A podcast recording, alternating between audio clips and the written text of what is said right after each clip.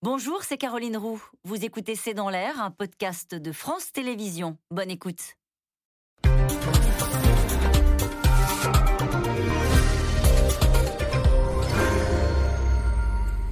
Bonsoir à toutes et à tous. Nous attendons vos questions, SMS, Internet et réseaux sociaux pour alimenter notre discussion. Le climat entre Paris et Alger s'est détérioré en quelques jours. En cause notamment des confidences d'Emmanuel Macron à des jeunes d'origine algérienne rapportées par le journal Le Monde. Le chef de l'État évoque une nation qui s'est en quelque sorte construite sur la haine de la France. Une rente mémorielle entretenue par un système, comme il dit, politico-militaire. Des mots inacceptables pour Alger qui rappelle son ambassadeur et interdit même son espace aérien aux avions français de l'opération Barkhane. Coup de pression, une nouvelle fois, entre deux pays qui ne parviennent pas à trouver une lecture commune de leur histoire. La semaine dernière, c'est l'annonce de la baisse de moitié du nombre de visas qui avait déjà commencé à faire réagir Alger, une mesure de rétorsion face à un pays qui, selon les autorités françaises, rechigne à reprendre des ressortissants illégaux, radicalisés ou délinquants. Alors jusqu'où peut aller cette crise diplomatique? Quelles conséquences concrètes peut avoir euh, cette baisse du nombre de visas? Pourquoi Macron hausse le ton?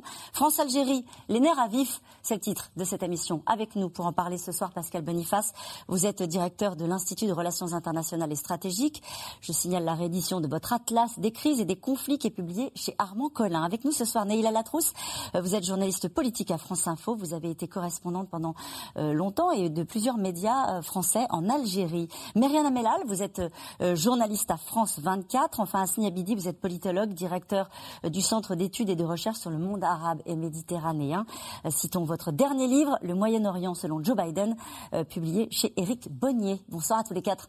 Merci de participer à ce C'est dans l'air en direct. Alors, je rajoute quand même à ce que je viens de dire que ce matin, euh, le président de la République a appelé plutôt à l'apaisement hein, dans ce qui se passe entre euh, la France et l'Algérie. Mais en réalité, euh, Neila Latrousse, sur le fond, il ne change rien. Et c'est peut-être ça le problème. Sur le fond, il ne change rien. Bon, d'abord, il, ne peut pas le faire, donner le sentiment de réagir à chaud et de revenir sur ses propos face à un accès de colère d'Alger. Ça donnerait le sentiment aussi que la diplomatie française est profondément affaiblie.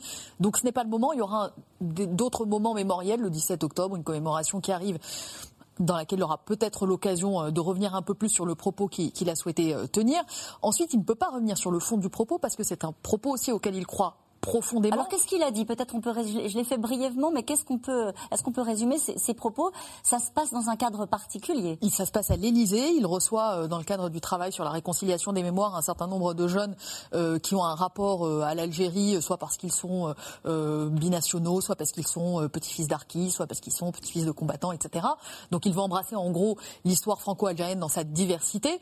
Et effectivement, il se laisse aller à des confidences sur la façon dont il juge le régime, en expliquant que c'est un un régime euh, en fin de vie, que le président Abdelmajid Tebboune se serait en, quelque sorte englué euh, au milieu euh, d'une caste politico-militaire et qu'il n'aurait pas franchement les, mains libres ou les coudées franches pour, pour décider. Et puis, il dit, il s'interroge en tout cas sur l'existence d'une nation algérienne avant la colonisation française. Et il ne pouvait pas revenir sur ces propos parce que, à quelques détails près, c'est des propos qu'il a déjà tenus en privé. Quand il s'était notamment rendu à Alger en décembre 2017, c'était passé inaperçu parce que le même jour, Johnny Hallyday était décédé. Donc ici à Paris, on s'était un peu moins intéressé à ce qu'il avait dit. Mais à ses interlocuteurs, il dit cela. À ceci près que jusqu'ici, et c'est peut-être ce qui explique la colère d'Alger, il parlait d'un État construit sur une rente mémorielle, pas une nation. Ça change quoi? Ça change beaucoup de choses. L'État, c'est des institutions. Dire que euh, l'État post-62 s'est construit sur un rejet de l'Algérie, euh, une indépendance euh, qui, qui, qui amenait à partir vers une arabisation, des choses dans le genre, pour couper net le lien avec Paris, c'est une chose. Dire qu'il n'y a pas de nation, donc pas d'identité algérienne, pas de ferment commun avant la colonisation française, c'est un peu plus tendu.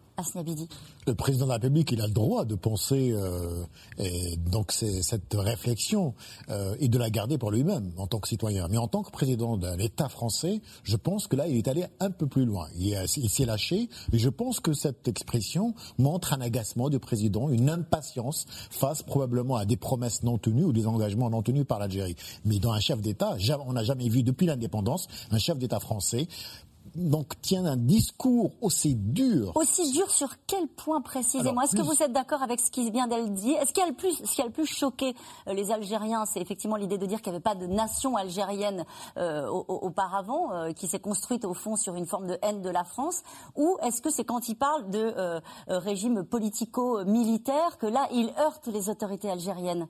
Mais les paroles de, de, président, ce ne sont pas des paroles d'un chroniqueur ou un éditorialiste, c'est un chef d'État, c'est une position officielle. Et donc de, qualifier le régime algérien euh, de un régime militaro-politique, c'est une ingérence dans les affaires intérieures. Ça ne se dit pas entre, entre chefs d'État. Le deuxième élément, dire que, cette, que ce régime ou ce système s'est construit sur la rente mémoriale, c'est oublier aussi que la question de la mémoire est une demande algérienne. C'est un devoir de vérité. Ce n'est pas seulement le monopole du pouvoir. On l'a bien vu au Les Algériens portaient les portraits des chefs de la libération. Troisième point qui est dangereux, qui est aussi à mon avis dangereux, c'est que un historien peut se permettre de dire des choses sur la nation algérienne. Mais arriver à se questionner sur l'antériorité de l'État algérien avant 1830, je pense que c'est un point quand même qui est un point de non-retour. Alors juste pour le, sur, le, le, principe, c'était des confidences, mais ça n'a pas été démenti par euh, l'Élysée, hein, ces, ces propos qui ont été rapportés par le journal Le Monde. Ni démenti ni confirmé. Voilà.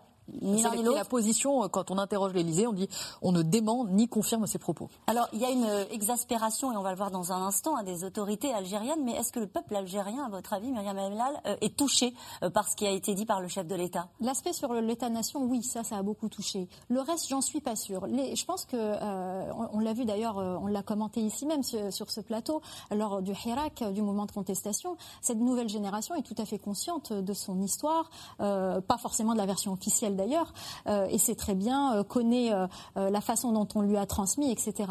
Donc, et on, a vu d'ailleurs des slogans où on entendait FLN au musée, etc.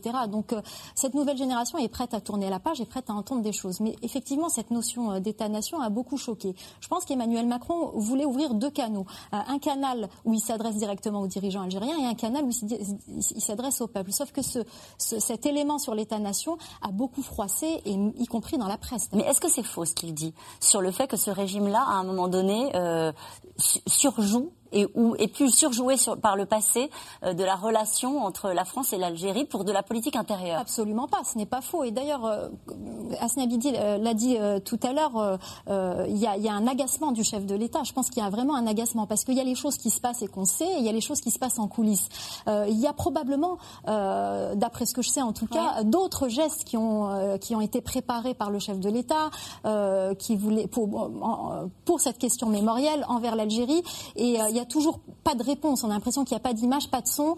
Euh, le, côté algérien, il n'y a pas de, il a pas d'enthousiasme à, ce qu'a fait le chef de l'État. Euh, Emmanuel Macron a quand même fait des gestes, même si évidemment euh, dans, dans, l'histoire c'est qu'une goutte d'eau, mais reconnaître l'assassinat de Maurice Sonin, reconnaître l'assassinat de, l'avocat Ali Boumengel, les 17 crânes qui ont été restitués, c'est quand même ça reste euh, des gestes importants. Euh, et là, en face, euh, il n'y a pas de réponse, pas d'enthousiasme, et donc ça a provoqué cet agacement qui fait qu'il y a eu probablement ces propos. Et on mesure à quel point, Pascal Boniface, ce sujet est toujours éruptif entre nos deux pays. Oui, effectivement, parce qu'il y a un passé qui ne passe pas, et donc très rapidement, le, le problème pas tellement est-ce que c'est vrai ou pas? Parce que le problème, est-ce qu'un chef d'État doit dire tout le temps la vérité? Est-ce que les gens vont dire ce qu'ils pensent de Donald Trump ou de MBS ou de Xi Jinping? Si tous les chefs d'État commencent à dire la vérité ce qu'ils pensent de leurs collègues, c'est la guerre. Donc euh, Macron a le droit de penser cela. Comme chef d'État, il ne peut pas le dire, sauf à savoir qu'il va déclencher une crise. Lorsqu'un ministre italien vient au, au secours des Gilets jaunes, qu'est-ce que l'on fait? On rappelle notre ambassadeur parce qu'on estime que c'est une ingérence dans la politique française. Donc, qui pense cela Il y a peut-être d'autres gens, effectivement, qui pensent que le régime algérien surjoue la mémoire euh, pour solidariser une population qui est héritée par son comportement. C'est pas lui de le dire. Mais c'est pas lui de le dire. Et surtout, en plus, remettre en plus en cause l'idée même d'une nation algérienne, là, il bloque tous les Algériens, y compris les opposants au régime. Les opposants au régime auraient peut-être été contents de voir mettre le régime en cause, mais que l'on dise que l'idée qu'une nation algérienne n'existait pas, on va la colonisation, c'est quand même très grave par rapport à toute l'histoire mémorielle entre les deux pays. Mais une fois encore, la diplomatie, je veux dire, il y a un livre qui est sorti euh, sous un autre président, le président ne devrait pas dire ça. Non, un président ne devrait pas dire ça. Nous cinq, on a le droit de le dire, parce qu'on n'est pas en responsabilité, mais quand on est en responsabilité, on n'insulte pas, euh, sauf à savoir que ça va déboucher sur une crise, surtout avec un pays avec lequel les relations sont aussi éruptives que l'Algérie. Euh, quand vous voyez la réaction euh, de l'Algérie sur... vous analysez les relations internationales depuis longtemps. Pascal Boniface rappelait son ambassadeur dire pas de survol aérien pour les avions de l'opération Barkhane. C'est grave, ça traduit plus qu'un agacement Oui, ça, ça veut dire l'Algérie veut montrer qu'elle ne se laisse pas faire. Le fait d'interdire au Sulalien, c'est extrêmement important parce que ça va fortement gêner les militaires français. Et lorsque l'Algérie avait autorisé, lorsque François Hollande était président, les avions militaires français de passer sur le sol, sur le ciel algérien, c'était vécu comme un signe important de rapprochement puisqu'ils acceptaient que des militaires français puissent revenir. C'est une première. Et donc là, le fait de revenir là-dessus, c'est effectivement très grave. Le rappel de l'ambassadeur, c'est un geste parmi d'autres, il pourra le renvoyer, mais c'est surtout les ce que ça va laisser. Le président a cru nécessaire de mettre un peu, euh, de, tempérer un peu ses propos, mais je pense que, euh, vu les difficultés du régime algérien actuel, euh, le mal est fait. Et je crois aussi que en dehors d'une colère peut-être par rapport à une absence de retour en Algérie, il y a aussi un discours de politique intérieure de la part d'Emmanuel Macron. C'est-à-dire? Eh ben, il fait, disons que les Algériens, les Arabes n'ont pas trop la cote, Zemmour monte en flèche, et donc on vient un peu chasser sur les terres de Zemmour et du Front National. Juste pour boucler la boucle sur la partie euh, mémorielle, même si on va continuer à en parler après le premier reportage, le président a expliqué qu'il était fasciné de voir que la Turquie a fait totalement oublier le rôle qu'elle a joué en Algérie et la domination qu'elle a exercée.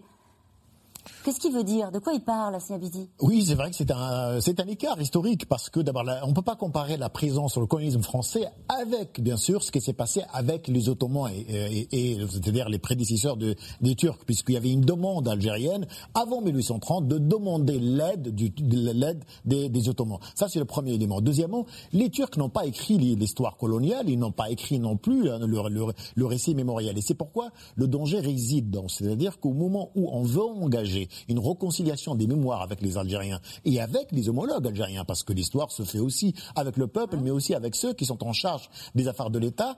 C'est à ce moment-là que le président Macron ouvre le feu aussi sur les dirigeants, en quelque sorte, c'est-à-dire qu'il se prive d'un interlocuteur qu'il a qualifié ce matin d'un type gentil, finalement aimable et qui est coopératif. Et ça, je pense que si ça passe mal en Algérie, parce que c'est perçu comme une ingérence interne, une presque une, une volonté française de diviser, de diagnostiquer le système politique algérien.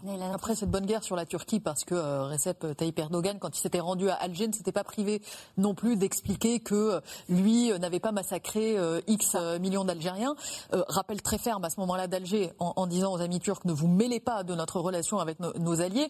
Donc il y a, une réponse un peu à distance, à distance pardon, mais qui est maladroite dans le contexte actuel de relations compliquées dans l'absolu entre Paris, pas seulement Alger, mais Paris et tous ses alliés du Maghreb. Et on va en parler un, un, petit mot rapide sur la Turquie. Il faut savoir aussi que ces dernières, ces, dernières années, notamment après le mouvement de contestation et après 2019, euh, pendant la période de Covid, euh, les manifestations, il y a eu des tentatives de récupération euh, par des, des, partis, des associations qui étaient manipulées par la Turquie avec ce soft power qu'on essaye aussi de développer en Algérie. Et dans ces, ces ces moments-là, il y a eu une période où il y a eu des, slogans anti-français très forts et on sait que ça venait de la Turquie. C'était alimenté par les Turcs. C'était alimenté par les Turcs et c'est aussi peut-être un message euh, direct à la direct Turquie. Turcs, on sait avec, euh, que les relations étaient compliquées hein, entre, pour le moins entre Emmanuel Macron et Recep Tayyip Erdogan. En tout cas, ce sont, on l'a bien compris, des déclarations qui ne passent pas. Les confidences d'Emmanuel Macron à des jeunes rapportés par le journal Le Monde ont mis Alger en colère. Le président évoque une nation qui s'est construite en quelque sorte sur la haine de la France, entre autres. Alger rappelle son ambassadeur. La presse parle de dérapage ce matin. Sans rien retirer sur le fond, Emmanuel Macron a appelé tout de même à l'apaisement. Barbara Steck, Christophe Roquet. Le dérapage de Macron, titre El Watan. Inadmissible ingérence pour le quotidien El Moudjahid. Depuis quelques jours, la presse algérienne ne mâche pas ses mots. Au cœur de cette nouvelle crise entre la France et l'Algérie, des propos d'Emmanuel Macron tenus la semaine dernière devant des jeunes dont les grands-parents ont vécu la guerre d'Algérie. La nation algérienne post-1962 s'est construite sur une rente mémorielle. Je ne parle pas de la société algérienne dans ses profondeurs, mais du système politico-militaire. Le président aurait également dénoncé une histoire officielle, selon lui totalement réécrite, qui ne s'appuie pas sur des vérités, mais sur un discours qui repose sur une haine de la France. Les mots sont durs et la réponse d'Alger ne s'est pas fait attendre. Face à cette situation inacceptable que laissent ces déclarations irresponsables, le président de la République a décidé de convoquer immédiatement l'ambassadeur d'Algérie en République française pour des consultations. Les autorités ont également interdit le survol du territoire algérien aux avions militaires tricolores opérant au Sahel. Interrogé ce matin sur ces déclarations, Emmanuel Macron souhaite un apaisement, mais assume ses désaccords. Il y aura immanquablement d'autres tensions. Mais je pense que mon devoir, c'est d'essayer de faire cheminer ce travail, parce qu'on le doit à, notre jeunesse et à tant de millions de nos concitoyens. Et je pense que notre incapacité à regarder cette histoire en face dans toutes ses composantes est un peu devenue la matrice de beaucoup de nos problèmes dans la relation avec le continent. Des tensions qui se multiplient ces derniers mois entre les deux pays.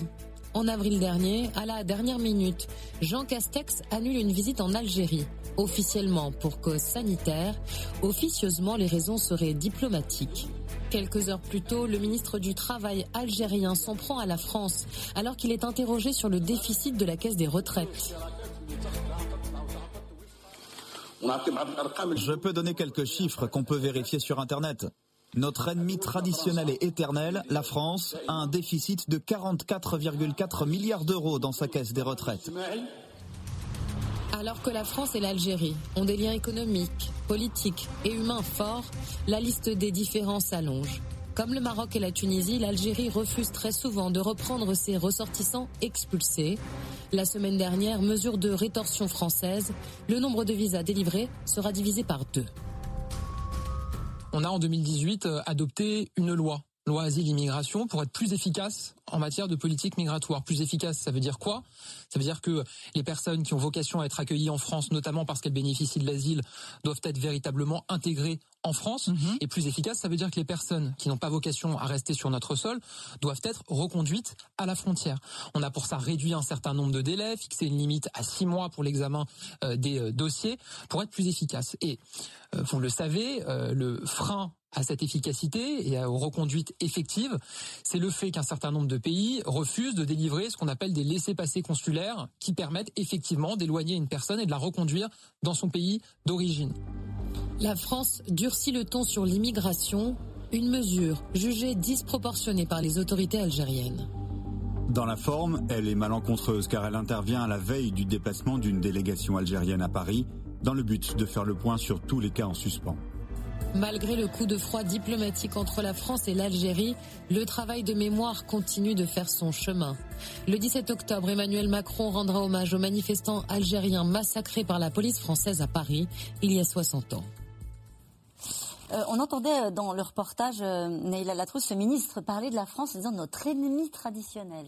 C'est comme ça qu'on parle de la France. Alors la, phrase est plutôt mal passée euh, à Alger, y compris euh, dans les cercles euh, de décision, en jugeant qu'elle était évidemment excessive. Et me concernant, j'ai découvert l'existence de ce ministre avec, avec cette déclaration. Oui. Mais de toute façon, ce sont des discours euh, qui sont habituels euh, pour les Algériens. Euh, on, les a entendus d'ailleurs se, moquer un petit peu de ce qu'on appelle Ayadil Kharijia, la main étrangère. c'est toujours comme ça. Je veux dire, quand il y a, quand il y a un besoin de faire oublier d'autres problèmes, on, ressort toujours le. On tape sur la France. On tape sur la France. On tape aussi sur le Maroc. Ça peut être aussi, voilà. Il y a toujours la même stratégie. Il n'y a pas un de renouvellement dans, dans cette stratégie. Mais est-ce que ça, c'est un sujet, les sujets mémoriels qu'on évoque ce soir qui évolue dans la population euh, algérienne. Est-ce qu'on progresse ou est-ce que euh, oui, on, a quand même un président qui, qui est né en 1977, hein, qui s'exprime sur ces sujets-là, qui en parle à une, à une jeunesse franco-algérienne, algérienne, avec l'idée peut-être qu'on est en train de progresser. Et puis finalement, on se rend compte que dès qu'on aborde le sujet, ça on progresse, mais il faut juste euh, se mettre, faut, faut, juste comprendre qu'on ne voit pas les choses du même point de vue.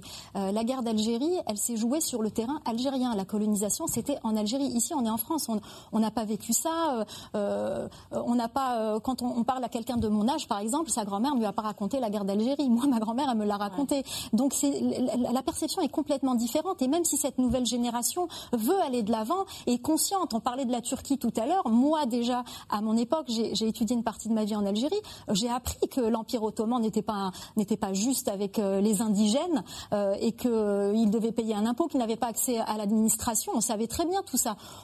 et si on on nous l'apprenait pas à l'école, on cherchait et on, trouvait tout ça. Euh, donc c'est une nouvelle génération qui est tout à fait consciente, qui mais qui a envie de faire ce travail-là avec la France ou pas du tout? Qui a envie de faire ce travail-là, mais pour qui euh, cette question reste très sensible parce que ça a touché la grand-mère, euh, ça a touché, oui, c'est vraiment ça. Et c'est pour ça que c'est important de comprendre pourquoi parfois en France on est étonné d'une telle réaction disproportionnée, mais en Algérie c'est quelque chose qui, tient aux tripes. Ensuite politiquement, il y a tout le paradoxe de cette histoire, c'est-à-dire que nous avons un président français qui naît après l'indépendance, qui n'est pas du tout prisonnier de cette histoire euh, coloniale et qui va très loin d'ailleurs lors de sa campagne électorale. Il reconnaît des crimes de guerre alors qu'il était candidat au présidentiel, crimes contre l'humanité. C'est très important. Et les Algériens ont vu en, la personne de Macron un président finalement qui peut faire bouger les choses. Beaucoup d'éléments. Mais évidemment, les déclarations euh, rapportées par la, presse ont quand même refroidi les, les Algériens, une partie des Algériens et les dirigeants politiques. Le deuxième, le deuxième point, c'est que finalement, les Algériens se disent mais pourquoi cette politisation de la question mémoriale? Pourquoi nous reprocher toujours donc de, de servir de la mémoire et de l'histoire comme rente alors que la France le fait aussi? Politise à outrance cette question-là. Pourquoi lier les relations, les rapports franco-algériens à l'avancement de la question mémoriale? On sait très, il est très difficile d'avoir un récit commun. On aura toujours deux histoires parce qu'on ne peut pas les comparer. Et ça, c'est un point aussi de, à mon avis, de friction à Alger. Justement, cette question de Idriss en Seine-Saint-Denis. Je voudrais savoir pourquoi le président prend la peine de s'atteler à ce débat à ce mois de l'élection présidentielle.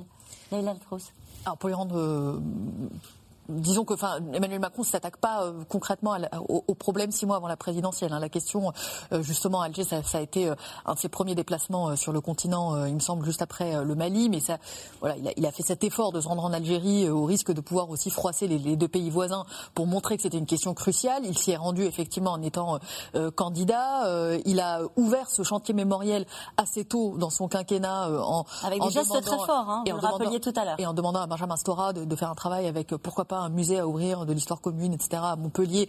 Euh, il veut aller plus loin avec l'année prochaine euh, les, commémorations des 60 ans des, accords d'Évian. Donc globalement, il l'a pensé sur un quinquennat, cette question mémorielle. Après, il y a effectivement un sujet qui se pose en particulier qui vient s'ajouter à euh, tout ce qu'il avait en tête, c'est la question des visas. Alors, on va en parler, la question des visas. Je voudrais rester avec vous, si vous le voulez bien. Je rappelle, vous êtes aussi journaliste politique, surtout journaliste politique. Est-ce qu'il y a une logique euh, euh, est-ce qu'il y a un chemin dans ce qu'a entrepris Emmanuel Macron sur la question de l'Algérie et de euh, notre rapport à notre histoire commune? Parce qu'on a l'impression qu'il fait aussi sur ce sujet-là du en même temps.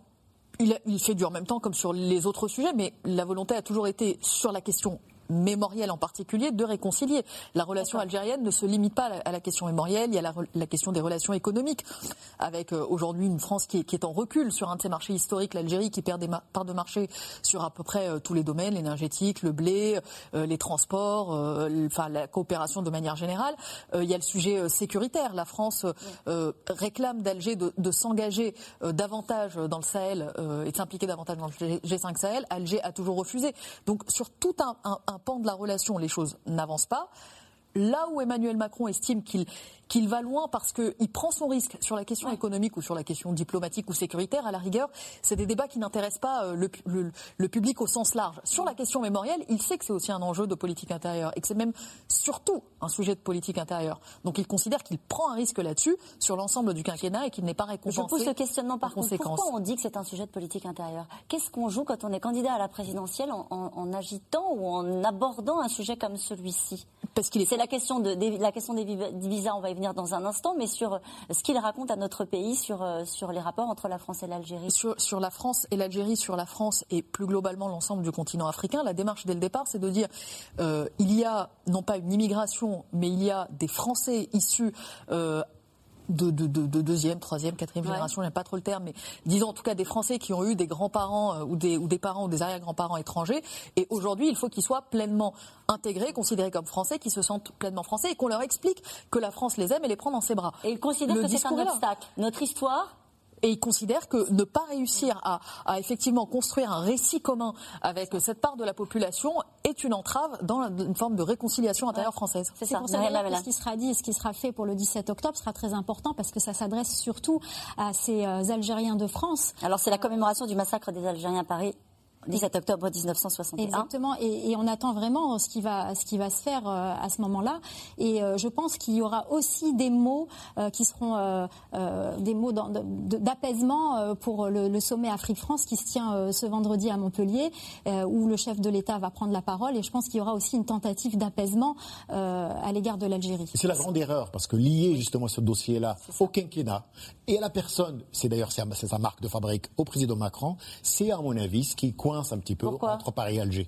Parce que le président Macron, on le voit bien, il veut des résultats tout de suite immédiats. Ce dossier mémorial, la question, donc, bah, les questions économiques, les questions sociales, ce qu'on appelle la gestion, euh, la dimension humaine de la crise migratoire, ont besoin du temps, n'avancent pas d'une manière euh, aussi facile que l'on pense. Et c'est pourquoi les Algériens s'agacent un petit peu quand, il y a cette politisation ou ce excès un petit peu de fièvre du côté de Paris. Il y a un, il y a un lien privilégié avec euh, le pouvoir en place depuis les mouvements de 2019, le président Macron? Le président Macron le dit lui-même, il l'a dit, mais malheureusement, le message était, mal perçu par les autorités algériennes.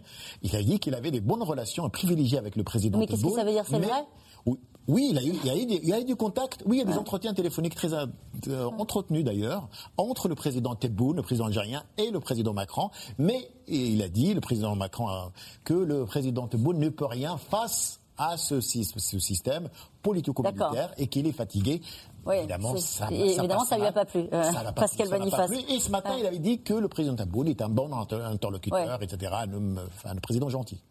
président gentil. Oui, effectivement. Donc c'est rajouter un petit peu euh, de façon condescendante un jugement très négatif sur le président. Et c'est un côté le bloc. Il y a effectivement lié les visas plus, c'est plus plus plus. Il y a le problème des visas qui a été mal ressenti parce que ce que demandent les Algériens, c'est des visas quand même, comme aussi les Tunisiens et les Marocains. Et les attaques sur le régime, les attaques sur la nation. Et puis les Algériens sont quand même au courant de nos débats de politique intérieure. Et c'est, je pense, pour ça que la question a été posée. Pourquoi à six mois des élections C'est que je ne sais pas si Emmanuel Macron referait la même campagne qu'en 2017. Pourquoi En 2017, il a été beaucoup dans les banlieues. Il a dit que le colonisme était un crime contre l'humanité. Il a été très contesté pour avoir dit cela. Et on sent quand même que sur ces questions d'identité, il s'est un peu raidi par rapport euh, au président Macron, au candidat Macron 2017. Parce que celui, pardonnez-moi, celui de 2017, il s'adressait davantage aux 4 millions de franco-algériens ou algériens qui vivaient sur le territoire français, qui vivent sur le territoire français. Sur ces questions-là, sur les questions d'identité, il voulait se distinguer justement euh, en se donnant une dimension un peu ouverte de cité française, en disant que on avait besoin d'intégrer cette jeunesse, euh, en faisant l'éloge de la banlieue, qui était stipendiée, qui était vilipendée, mais qui avait beaucoup de talent, etc. Il voulait faire un peu la start Nation, c'était aussi pour les jeunes talents des banlieues.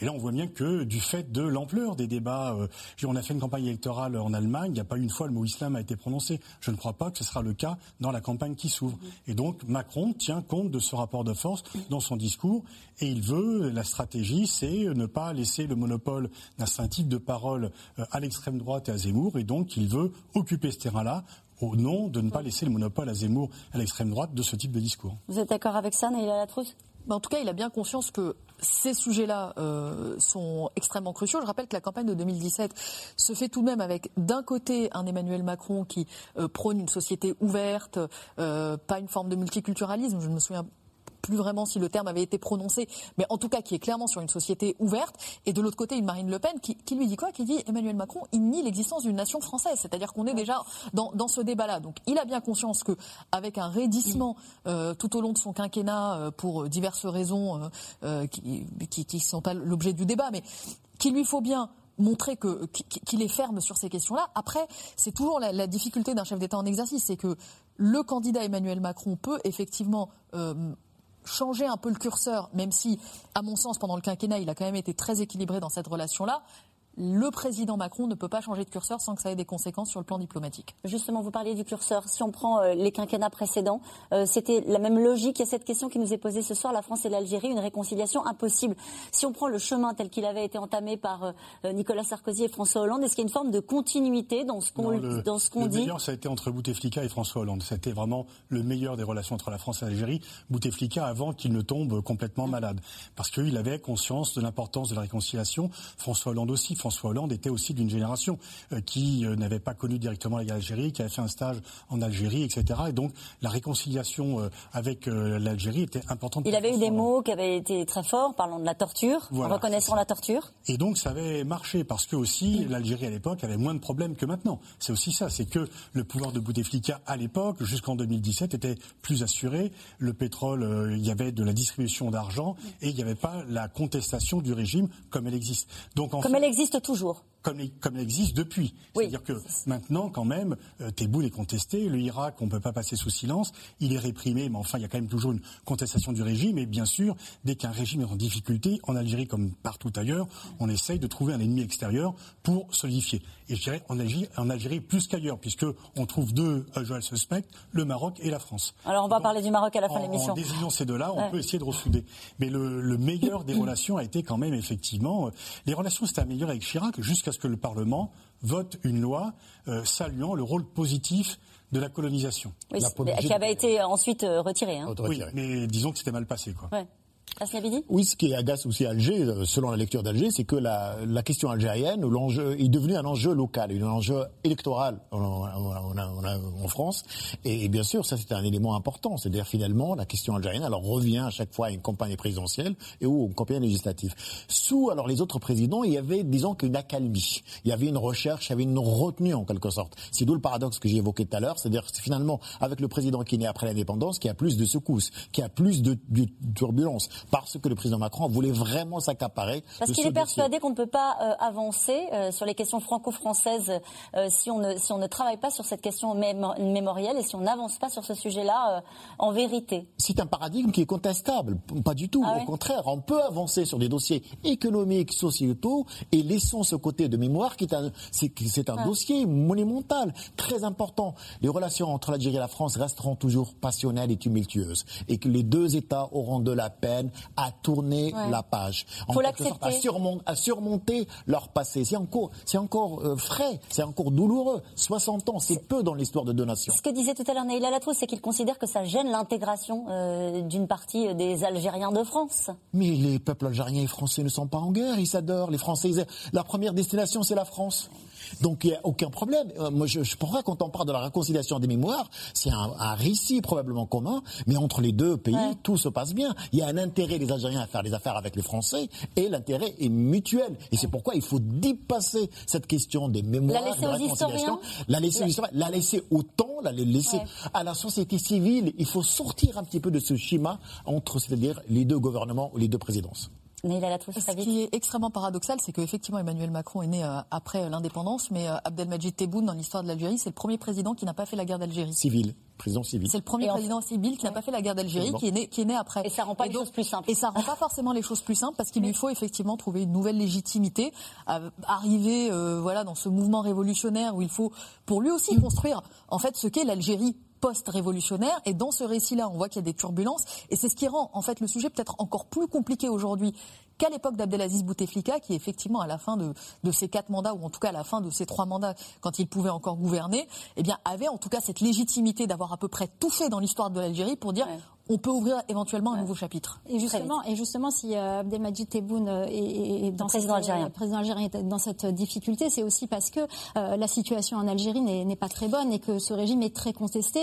Et il y a d'autres points de crispation. On parle de la question mémorielle, mais il y a aussi une, une, une certaine, des points de crispation, par exemple des, des opposants qui se trouvent ici à Paris, qu'Alger aimerait que la France expulse. et c'est d'autres points dont on ne parle pas, mais qui font aussi que les tensions sont, sont vives entre les deux ce qui expliquerait aussi cette montée en tension. Et vous l'avez dit très brièvement depuis le début de l'émission, c'est la question aussi des visas hein, qui a commencé à mettre le feu aux poudres parce que euh, dans ses confidences au journal Le Monde, le président estime que diminuer le nombre de visas va surtout gêner les gens du milieu dirigeant. Ce sont ses mots, mais vous allez le voir, cette mesure risque bien d'avoir des conséquences dans les secteurs de pointe qui font appel à une main-d'œuvre qualifiée venant d'Algérie. Reportage Théo Manval et Stéphane Lopez. Et si les plus grands groupes français payaient eux aussi le prix de cette crise des visas. Quartier d'affaires de la Défense, cette société fournit des informaticiens, ingénieurs, programmateurs aux principales banques, opérateurs téléphoniques ou constructeurs automobiles de l'Hexagone. On est 60 euh, aujourd'hui, voilà, 60 euh, ingénieurs, des bacs plus 5, voilà. Qui viennent en général? Ben, on privilégie le marché français, il y a une pénurie, donc on a à peu près plus que 50% qui viennent euh, des pays du Maghreb aujourd'hui. des profils très qualifiés, recrutés au Maroc ou en Tunisie. Boran. Comme ce programmateur en plein travail sur le logiciel qui équipera bientôt les véhicules d'un constructeur français bien connu. Angola. J'arrive ici en France depuis un an. J'ai eu un visa, visa long séjour. Moi, je, m'inquiète pour lui parce qu'on ne sait pas en fait ce que ça va donner ce changement en fait de, de loi.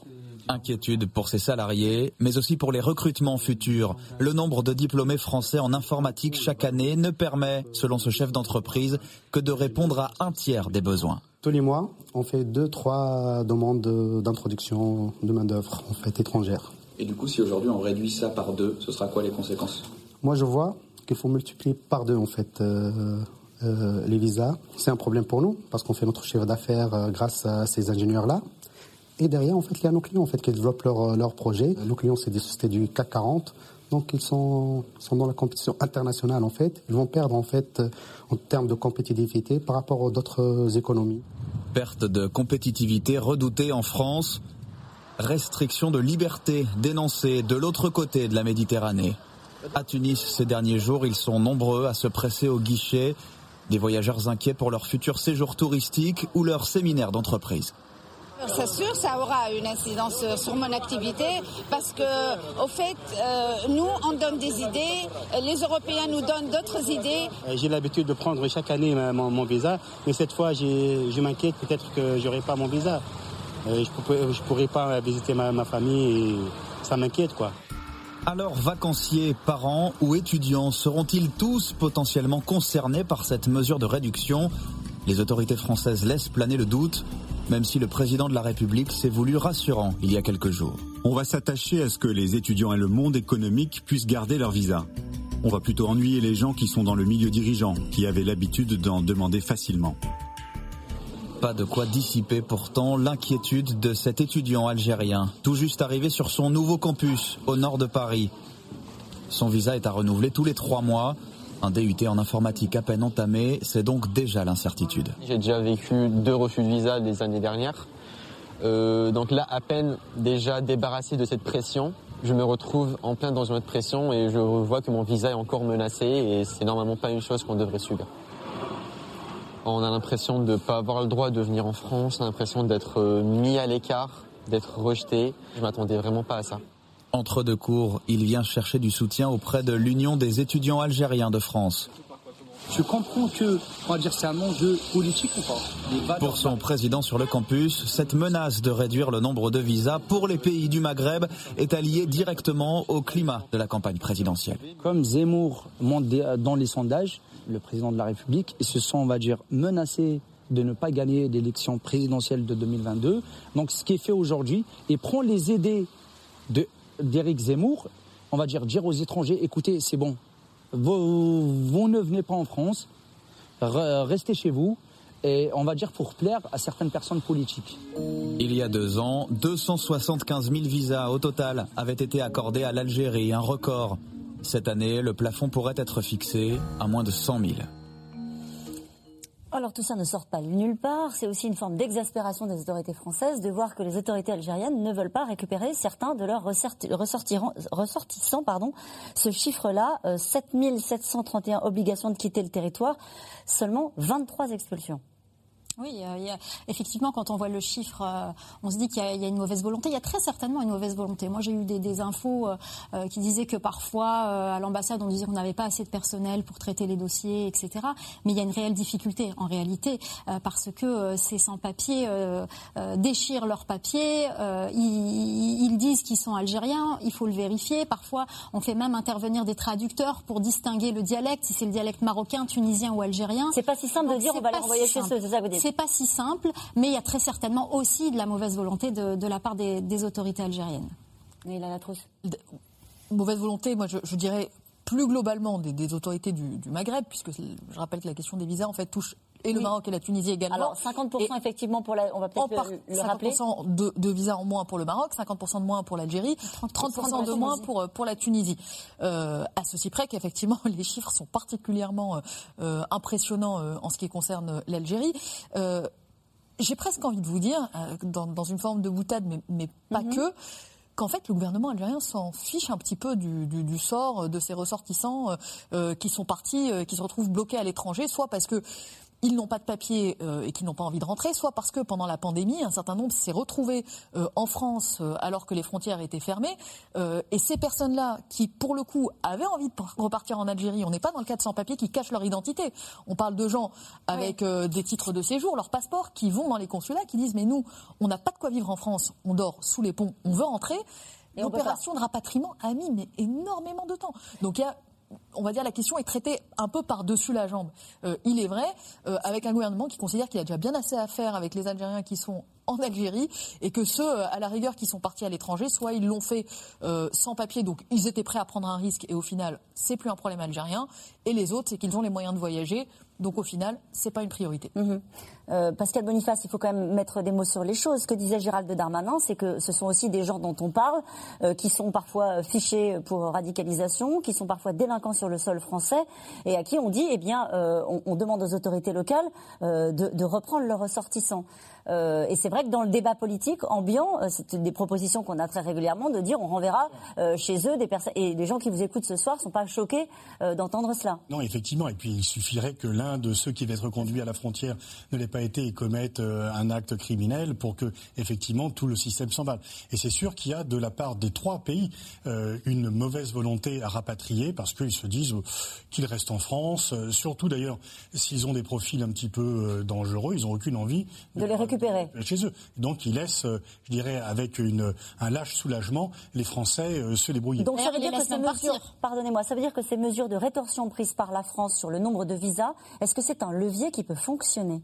On le verra à l'avenir, mais peut-être qu'il aurait fallu euh, avoir un levier un peu plus discret au départ, parce que là on a l'impression de sommer les pays de faire quelque chose, et on sait très bien qu'en diplomatie, c'est pas toujours en agitant les drapeaux comme cela qu'on obtient des résultats. Alors, est-ce qu'auparavant on a négocié long, très longtemps et que les pays n'ont pas bouger, qu'on est obligé de passer à une autre étape, c'est possible aussi. Avec les pays africains, on avait les mêmes difficultés, ça s'est un peu arrangé. Il y a beaucoup plus, parce que les pays africains n'avaient aucune envie de recevoir euh, les gens qui étaient en difficulté en France, mais il y a eu une négociation et on a trouvé un modus vivendi plus acceptable, même si effectivement il y a toujours la difficulté de quelqu'un qui dit mais moi je suis de tel pays ou je ne suis de nulle part, débrouillez-vous pour savoir où c'est. Donc c'est vraiment pas facile les rapatriements et effectivement euh, on le, il y a une très mauvaise volonté de la part de l'Algérie, du Maroc, la Tunisie qui dit c'est à la France de débrouiller, nous ce n'est pas notre problème, on a suffisamment de problèmes et aussi on a suffisamment de problèmes de sécurité chez nous pour ne pas ah, rapatrier des gens qui par ailleurs peuvent éventuellement être dangereux. Donc c'est un vrai problème. Ah, en plus des difficultés de ce qu'on appelle les reconnaissances de ceux qui euh,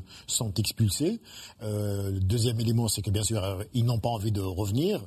Pour l'Algérie, ce n'est pas une priorité. C'est la même chose pour le Maroc et pour la Tunisie. Mais il y a un autre problème, c'est qu'à Alger, par exemple, on reproche aux autorités algériennes de ne pas traiter cette affaire de concert avec les autorités algériennes. Je rappelle, par exemple, reproche à Paris de ne pas. reproche à Paris de ne pas collaborer, c'est-à-dire que de prendre cette décision d'une manière unilatérale, de ne pas consulter les Algériens qui sont comme les pays hôtes les pays qui, qui accueillent ces consulats et, et, cette ambassade. Sur quoi il faudra les consulter, Asniabidi De prendre une décision pour dire, écoutez, à partir d'aujourd'hui, à partir de cette année, donc le nombre de visas va être, euh, va être réduit. C'est un élément important. Et je rappelle, par exemple, c'est un exemple important, la veille justement de cette prise de décision, Alger allait dépêcher une, une commission avec des fonctionnaires du ministère de l'Intérieur, des Affaires étrangères pour traiter, entre autres, de cette question. Deuxième point, mm c'est une décision en fait consulaire et technique. Pourquoi le même jour on a trois ministres qui, qui, font une théâtralisation, une mise en scène de cette décision-là. C'est-à-dire, vous avez le ministre, vous avez le porte-parole, vous avez le ministre de l'Intérieur, et vous avez aussi, euh, vous avez aussi Madame Marlène Schiappa. Vous savez pourquoi ils le font? Oui, pour des raisons Parce qu'on les accuse de ne pas faire assez. Et, voilà, et pour des raisons électorales. Et c'est toujours le même paradigme. Je vous explique le paradigme d'Alger. Toujours le même paradigme pour dire, écoutez, pourquoi ne pas travailler en toute discrétion sur une décision importante, qui n'est pas une décision politique et médiatique, mais une décision quand même importante qui relève des deux, États. En même temps, c'est un enjeu important, Hassan Abidi, euh, une élection présidentielle dans laquelle on va aborder ces sujets-là. Il faut le faire sereinement, vous avez raison. Euh, mais euh, aborder des sujets comme la lutte contre le terrorisme, etc., en disant on se donne les outils pour un gouvernement en responsabilité, c'est un, c'est un sujet essentiel. Je suis d'accord avec vous, c'est pour ça qu'il n'y a pas de récit commun, parce que chacun, finalement, a, sa propre, Vous parliez, des, vous parliez de Gérald Darmanin, hein, qui était effectivement allé annoncer cette décision sur la baisse du nombre de visas, de visas accordés par la France. Il dit tant que vous ne reprenez pas vos compatriotes, on n'accepte pas vos compatriotes. Donc voilà, c'est un peu euh, donnant-donnant. Exactement. Et en plus, dire que ces décisions ne vont pas impacter les jeunes et les entreprises, mais seulement les dirigeants. D'abord, c'est un mauvais point parce que les dirigeants, ils peuvent très bien se passer parce qu'ils ont soit un passeport diplomatique, soit ils peuvent tout, simplement demander un visa de l'Espagne ou de l'Italie et venir en France. On a beaucoup parlé de l'Algérie. Comment ont réagi la Tunisie et euh, le Maroc? Alors le Maroc à la, baisse du nombre de visas. Le Maroc a, regretté la décision. Non, voilà, c'est une décision contestable, mais il n'y a pas eu, euh, on va dire, la même, euh, le même agacement ou la même montée en, tension. Et pour une raison simple aussi, c'est que euh, Rabat a d'une certaine façon tourné le dos à Paris depuis un petit moment à d'autres alliances stratégiques désormais en parler. France un rôle, on va dire, un peu moins central. Euh, en Tunisie, ce qui est extrêmement étonnant, c'est que la question a presque été traitée avec mépris. Euh, une réaction euh, hier ou avant-hier en disant oui, bon ben très bien, on l'a constaté, on peut le regretter, mais sans davantage, un peu comme si, un peu comme si c'était, une décision d'un pays tiers avec lequel la Tunisie n'entretenait plus aucune relation. C'est vraiment très très étonnant. C'est le pays qui a réagi le plus tard et le plus faiblement. Je ne résiste pas à l'envie de vous montrer cette une de la presse tunisienne. Euh, donc avec ce titre, Quand Macron fait du Zemmour. Et puis tout en bas de la page, vous allez le voir, il y a un petit, un petit papier, on le voit très bas, très bas là, en, rouge, euh, un petit papier de l'ambassadeur de Chine en Tunisie qui dit construisons une plus, un plus bel avenir et des, et des relations avec euh, la Tunisie. Donc en gros, c'est peut-être ça euh, leur sujet. Ah bah bien sûr, c'est que la Chine va se précipiter, elle est déjà quand même très présente, et en Algérie, un peu moins au Maroc et en Tunisie, et là elle va de nouveau. La France perd des parts de marché, perd de l'influence dans les trois pays qui lui étaient très proches, euh, Tunisie, Maroc et Algérie. Et le type de déclaration comme cela quelles que soient les motivations, ils ont un impact négatif dans les perceptions. Les étudiants, ils vont, on l'a bien vu le reportage, ils se sentent visés. Donc effectivement, euh, alors qu'on avait des liens très forts, aussi bien économiques que stratégiques avec ces pays, l'influence française au Maghreb diminue.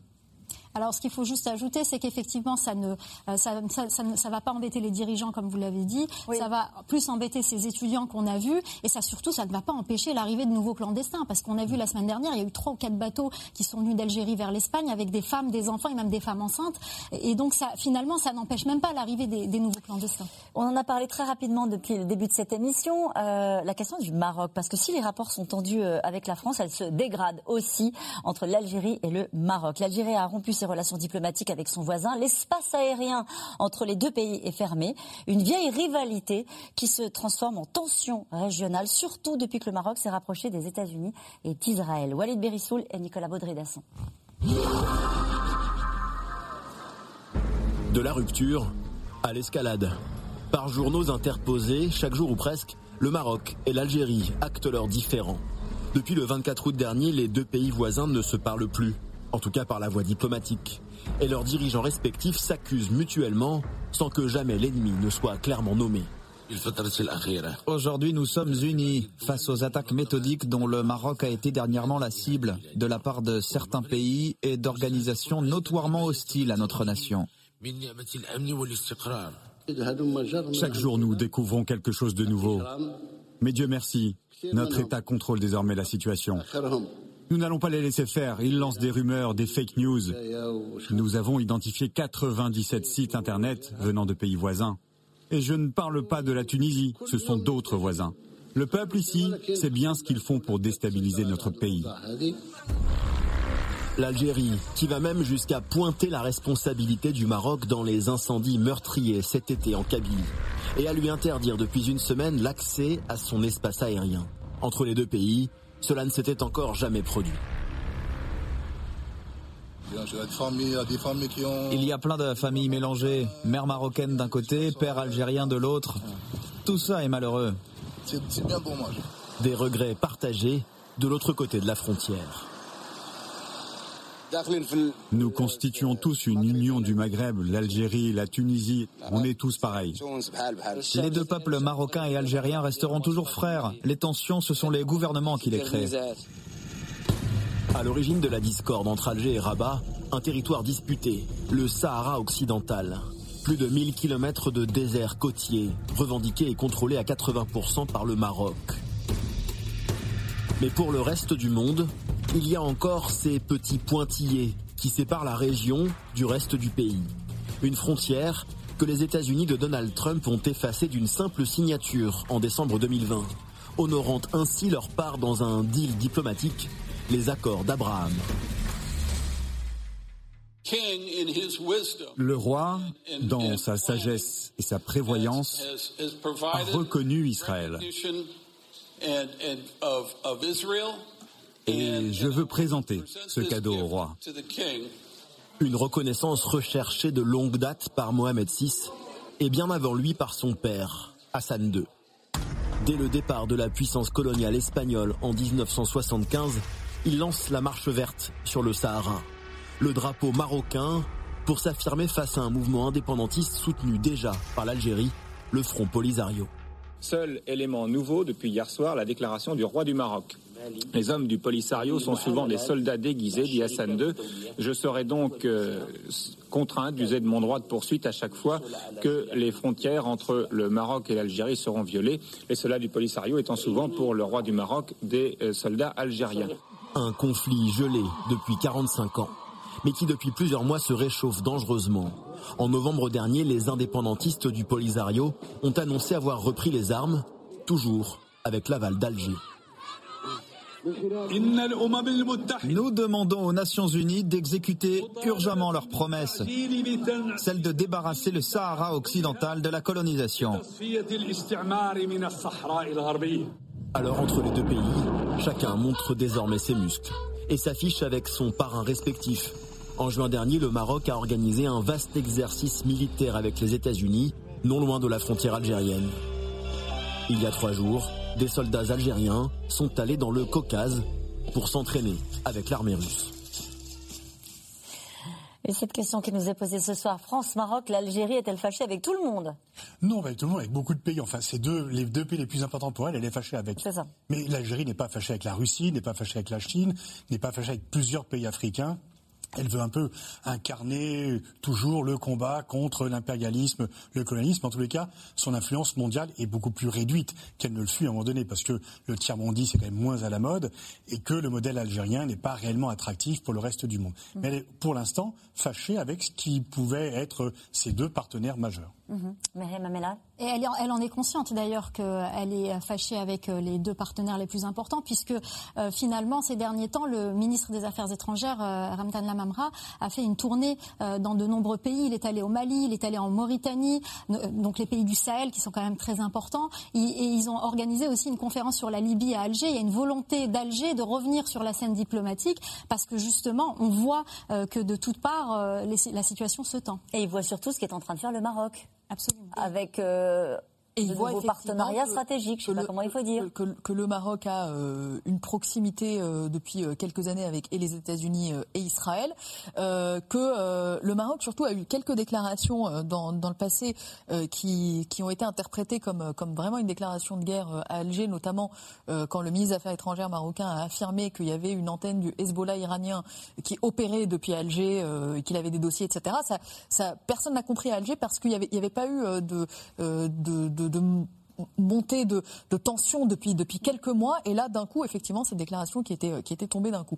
Donc Alger s'interroge en se disant bon ben, il y a ce pays qui euh, se renforce sur la scène euh, internationale qui accueille un ministre israélien qui depuis le Maroc réitère des accusations de déloyauté et de lien avec l'Iran euh, concernant Alger ce qui diplomatiquement passe très très mal. Vous pouvez faire une déclaration hostile contre un pays mais pas d'un pays voisin ou pas d'un voilà. Euh, et donc euh, tout est monté progressivement jusqu'à effectivement ces accusations ridicules côté algérien d'incendie euh, qu'on entendait dans, dans le reportage qui aurait été euh, actionné par euh, par euh, par des Marocains. Mais en tout cas, il y a eu d'autres éléments, on va dire plus sérieux, qui ont amené Alger à reconsidérer à ce moment-là la relation. Les déclarations dont, que, que je vous évoquais euh, il y a quelques Et puis il y a eu l'affaire Pegasus. Rappelez-nous, Abidi. L'affaire Pegasus, disons que la, la- la- la crise avec le Maroc, c'est l'accumulation de plusieurs tensions, de plusieurs problèmes, plusieurs litiges très importants. On a parlé du Sahara occidental, mais bien sûr, il y a la question de l'ambassadeur. Déjà, l'ambassadeur du Maroc aux Nations Unies, selon Alger, cet ambassadeur, finalement, a appelé à la reconnaissance de la Kabylie, presque Ouais, un appel ça. à la scission. Et donc, euh, donc ça passe pas du côté algérien. Deuxième élément, il y a l'affaire de l'ambassadeur, donc du ministre des Affaires étrangères, Gaël Lapide, à ses déclarations. Et le troisième, c'est Pegasus. Pegasus. Alors, pouvez nous rappeler ce que c'est l'affaire Pegasus? Donc, l'affaire Pegasus, c'est-à-dire ce fameux, justement, euh, espion euh, israélien, c'est-à-dire que, donc, un logiciel, un logiciel informatique, et euh, grâce auquel les, les, Marocains ont réussi quand même à écouter les conversations. Chef d'état-major, rien que lui, bien sûr, de l'armée algérienne, le frère de l'ancien président Bouteflika, et une grande partie de l'établissement politique. Oui, ça crée des tensions, du coup. Algérien. Et les Algériens se disent, même le président français est écouté, il a France, finalement, sa réponse, elle est timide. Qu'est-ce qui se passe? Donc, il y a un franc plutôt euh, maroco-français, et, les Marocains nous espionnent. Ça peut dégénérer?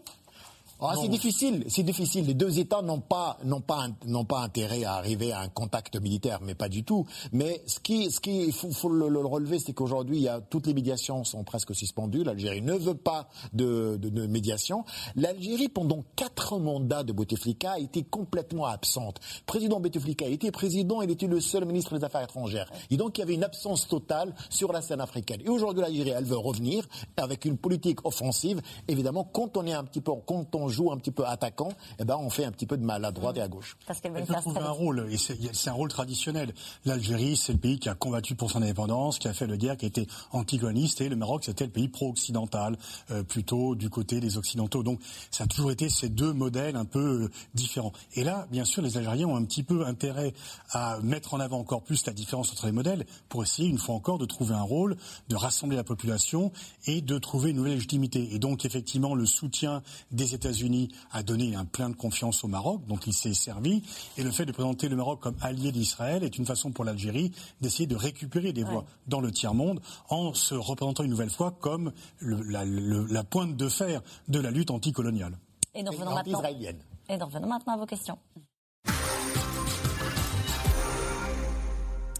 Que recouvre précisément la notion de rente mémorielle concernant la guerre d'Algérie? Ça veut dire, c'est quand vous avez une rente, vous vivez sur quelque chose que vous ne faites pas. Vous vivez sur un acquis. Et donc, on parle toujours de la mémoire pour ne pas dire ce que vous faites au présent. Si vous êtes rentier, vous ne travaillez pas. Et donc, la rente mémorielle, c'est vous parler de la rente et vous exercez le pouvoir en évoquant le passé sans parler ça. du présent de l'avenir. C'est une forme d'instrumentalisation de l'histoire pour régler Voilà. ses problèmes intérieurs. Exactement. Une légitimation du pouvoir, justement, à travers Ouais. l'usage donc de cette histoire entre l'Algérie et la France. Une question de Sylvie en Loire-Atlantique. Ce sujet est complètement tabou, non? Pas tant que ça. euh, Non pas, pas tant que ça, et notamment pas euh, en, en Algérie. hein. Je sors euh, volontairement de, de la question de la relation bilatérale. Euh, en Algérie, en, en- en 2014, moi, euh, j'entendais au sein du FLN, le Front de Libération Nationale, donc on est pleinement dans un parti politique euh, qui s'est créé sur euh, ce qu'on ce qu'on appellerait cette, cette rente mémorielle. J'ai entendu un petit débat en interne qui, qui- qui n'est jamais arrivé en public, qui n'a jamais été plus loin qu'un questionnement, mais de se poser la question de est-ce qu'on renommerait pas ce parti? Est-ce qu'au fond, un parti politique, euh, près de 60 ans après la guerre d'Algérie, ne mériterait pas de, de s'ancrer davantage dans des combats, euh, euh, disons, euh, actuels. Et ça montre que il y avait en tout cas cette écoute-là sur sur quoi on construit sa légitimité 60 ans après une guerre qui certes côté algérien euh, a fait un certain nombre de dégâts. Et pour revenir pour boucler la boucle sur, la, sur ce qu'on qu'on évoquait sur la nation algérienne côté algérien on dit oui mais si on n'a pas euh, euh, construit notre récit national c'est peut-être aussi parce que pendant les 130 ans de colonisation on n'avait pas euh, la main on- nous ne tenions pas le stylo qui l'écrivait cette histoire-là. Et donc on a perdu des pans de notre histoire. Mais il y avait ce débat-là de savoir sur quoi on construit la légitimité post-révolutionnaire le Irak a un peu balayé tout ça. C'est-à-dire qu'à un certain Le mouvement moment, on a 2019. vu on a vu arriver dans les cortèges des portraits euh, de Boumedienne, on a vu arriver euh, cette, euh, cette expression de Novembria Bedicia pour dire bah nous on est les enfants de novembre, donc de novembre Ça veut dire quoi? 54. Bah, ça veut dire concrètement nous sommes les enfants de la révolution et nous sommes nous nous inscrivons pleinement dans Ibn Bedis, donc l'arabité, la musulmanité, grosso modo. Mais on voit bien enfin une difficulté voilà à, à- à- à reconstruire post-révolution populaire euh, un récit euh, national qui soit basé sur autre chose. Est-ce qu'il y a un fossé de génération sur ces sujets-là Très vite? Est-ce que, est-ce que les, euh, on, a- on l'a dit tout à l'heure très fossé. rapidement? Il y a deux fossés. Il y a un fossé de génération et il y a un fossé aussi entre les dirigeants et la population.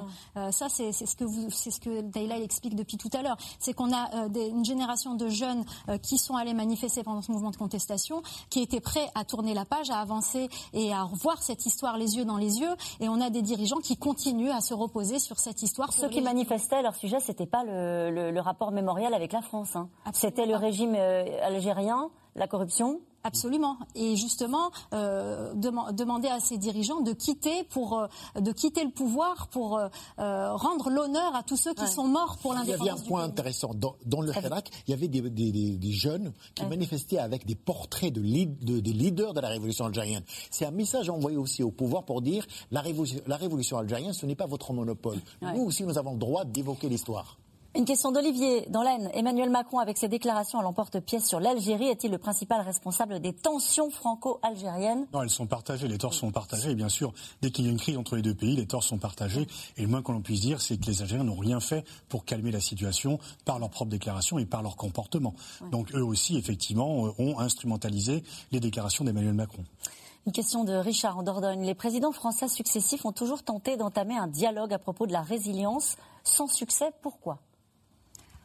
Peut-être que parce que déjà le moment n'était pas n'était pas venu. Enfin, on, avance dans le temps. Euh, et on progresse. on, progresse. Oui, moi je pense qu'on progresse beaucoup. On a progressé au fur et à mesure euh, euh, qu'on avance et que d'abord parce que l'Algérie aussi vit d'autres choses. Il y, a eu, il, y y a eu une guerre civile, il y a eu une période très dure pendant les 20 ans du président Bouteflika. le pays a aussi évolué et on essaye de progresser pour aller de l'avant. Dans ce cas-là, on, on avance que ensemble on se souvient de la phrase de Nicolas Sarkozy hein, sur ce sujet-là, qui voulait pas de repentance de manière systématique, et il disait que, en gros, ces, gestes-là devaient s'accompagner de contreparties. Il y a l'idée que il faut avancer ensemble, quoi, sur, la, sur le travail de la mémoire. Ah oui, parce que la mémoire est douloureuse des deux côtés. La mémoire est douloureuse des deux côtés, donc ce qu'il faut, c'est travailler ensemble. On a pu le faire entre la France et l'Allemagne, on n'est pas encore parvenu à le faire entre la France et l'Algérie. Mais ce n'est pas une condition pour avancer. Le jour où il y aura un livre, il y a aujourd'hui un livre d'histoire commun entre la France et l'Allemagne. C'est pas demain la veille qu'on aura un livre commun d'histoire entre la France et l'Algérie. Une question de Sébastien dans le Calvados. Emmanuel Macron aurait-il oublié la façon dont la France a traité ses harkis en 1962 alors manifestement non, puisque justement il, vient de, demander par tout le monde de reconnaître en fait la, responsabilité de l'État dans la maltraitance euh, effectivement des, des harkis à leur arrivée en France en 62 et après avec même une réparation. Hein. Avec, avec effectivement des réparations et, et, euh, et surtout un discours très fort, puisque au-delà de la réparation, les, les expliquaient ne, pas souhaiter tant euh, un, pécule, mais que véritablement il y ait une parole forte politique pour dire oui, la France n'a pas été au, rendez-vous de, de, la dignité en euh, parquant ses harkis dans des camps alors qu'il l'avait aidé à un moment, à un moment de l'histoire. Et il l'a fait effectivement, c'était la semaine dernière, il y a une dizaine de jours. Les restrictions de visa concerneront-elles effectivement, en particulier, les dirigeants algériens?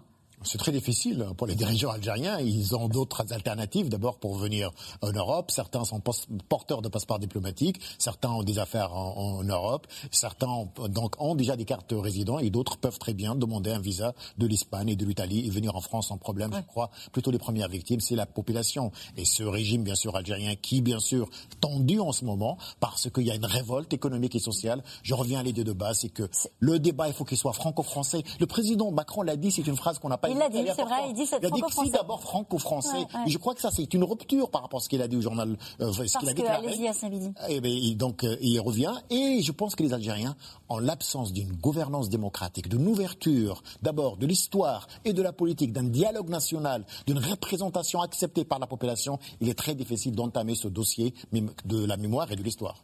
Juste sur la question des visas, ils l'ont vécu, on l'a beaucoup vu sur les réseaux sociaux ces derniers jours, comme une injustice. Hein. Oui, ils l'ont vécu. Les populations algériennes, marocaines et tunisiennes. Ils l'ont vécu comme une injustice parce que finalement, c'est eux qui sont pénalisés. Et comme je le disais, ça n'empêchera pas de nouveaux clandestins arriver euh, en Europe, en France euh, en particulier ou même en Espagne. Euh, en revanche, ça n'empêchera pas non plus les dirigeants et les responsables politiques de se rendre encore en France. De Mais est-ce que ça va contraindre les autorités algériennes, notamment, puisqu'on parle de, précisément de l'Algérie ce soir, de reprendre leurs ressortissants ah davantage eux sont pas gênés. Donc pourquoi ils bougeraient Donc ça peut durer comme ça pendant des mois? Souvent les sanctions atteignent euh, la population et pas les dirigeants. C'est une loi assez répandue. Depuis 1962, a-t-on vu une telle tension entre Paris et Alger? Oui, il y a eu quand même des épisodes beaucoup plus dramatiques. Ça, n'arrête pas, c'est toujours très chaud, etc. Il y a des périodes d'accalmie, mais il y a quand même des périodes de, tension. Ce n'est pas la première tension. Il y en a eu d'autres euh, aussi euh, vives. La, fermeture de l'espace aérien, la convocation. L'ambassadeur d'Algérie à Paris, je pense qu'il ne vit pas à Paris, il vit à Alger. Il est tout le temps convoqué à Alger. On on l'a pas vu à, Paris. Le pauvre, il reste deux mois, il est convoqué. Donc ça veut dire qu'il. C'est très fréquent, c'est ça que vous voulez dire Ah ben oui, sa fréquence. Il est souvent à Alger, donc c'est un indicateur de crise, un indicateur objectif. La fermeture de l'espace aérien, attention, c'est pas rien. Un moment important où la France négocie sa transition au Sahel, de se retirer. À un moment où la Turquie pousse Scipion dans les pays du Maghreb, au Sahel, un moment où la, où la Russie avec Wagner. Et donc la France n'a pas intérêt à se priver d'un acteur incontournable qu'est l'Algérie dans la région du Sahel. Pourquoi les relations franco-algériennes sont-elles plus compliquées que les relations franco-marocaines? Ce qu'on appelle la guerre d'indépendance pas la même histoire. Une question de Karine dans le Maine-et-Loire. L'Angleterre et l'Espagne semblent avoir des relations plus apaisées avec leurs anciennes colonies. Pourquoi? Ah, c'est pas toujours le cas. L'Espagne non, hein, avec l'Algérie. Et l'Angleterre non plus. Euh, elle a quand même laissé quelques chantiers un peu problématiques entre l'Inde, le Pakistan, le Proche-Orient, etc. Non, c'est pas aussi. Le passé n'est pas le même. Le passé est le même. Il y a un mélange d'histoire qui est très important. Dernière question rapidement. Une question de Frédéric en Savoie. Euh, n'en aurons-nous jamais fini avec la guerre d'Algérie? Si, si, ça viendra, mais c'est un processus qui est très long et qui demande beaucoup de patience. Et à mon avis, il faut laisser les historiens faire leur travail et les politiques faire le leur aussi. Merci beaucoup à vous quatre. C'est la fin de cette émission qui sera rediffusée ce soir à 23h50. Je vous rappelle que vous pouvez retrouver C'est dans l'air quand vous le souhaitez euh, en replay sur France.tv et aussi en podcast parce que C'est dans l'air, je vous le rappelle, tous les soirs est une émission qui s'écoute sur toutes les plateformes. Tout de suite, c'est à vous.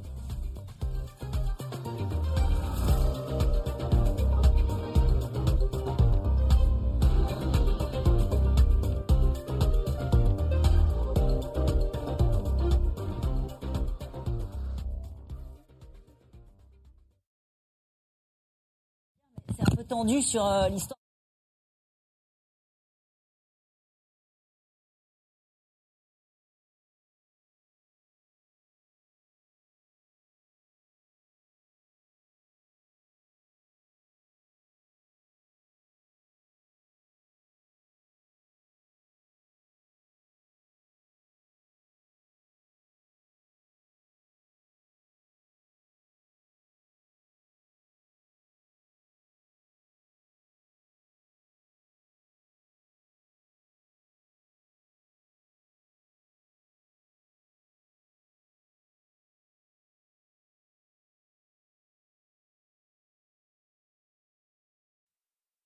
C'était C'est dans l'air, un podcast de France Télévisions. Alors s'il vous a plu, n'hésitez pas à vous abonner. Vous pouvez également retrouver les replays de C'est dans l'air en vidéo sur France.tv.